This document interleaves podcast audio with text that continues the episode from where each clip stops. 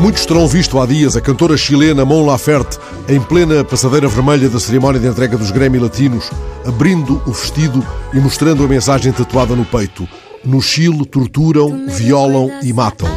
Foi o avesso de um ronroneio, um rasgão na norma, essa palavra que ela inscreveu na capa de um dos seus álbuns.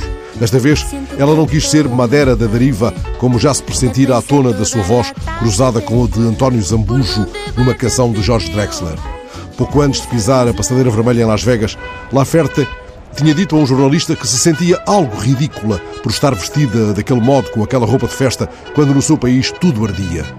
Tem sido formidável o modo como os artistas chilenos respondem à repressão policial destes dias. Foram as centenas de guitarristas tocando diante da Biblioteca Nacional, foram as palavras de escritores dirigidas a Pinheira, foram os tantos momentos de denúncia nas salas de teatro ou nas ruas onde a atriz e realizadora Manuela Martelli andou de câmara em punho filmando os protestos e deixando dita a indignação provocada pela sensação de abuso e de distribuição cada vez mais desigual da riqueza produzida. Palavras dela. Corre, em fundo, a atuação da Orquestra Sinfónica Nacional em plena Praça Baquedano, junto à Universidade do Chile. Os músicos tocaram e exprimiram diante da multidão que os aclamava um protesto sereno, mas firme, contra o que se passa no país. O reitor da universidade veio a dado momento para o meio deles, pegou no microfone e disse que universidades públicas não têm dono. Disse mais o reitor: somos capazes de entregar ao país o melhor da nossa oferta em tudo, ao pensar a democracia, ao pensar uma nova Constituição, ao estruturar um novo sistema de saúde, ao estudar um modo de reestruturação da educação ou um modo de redefinição de pensões decentes para os chilenos.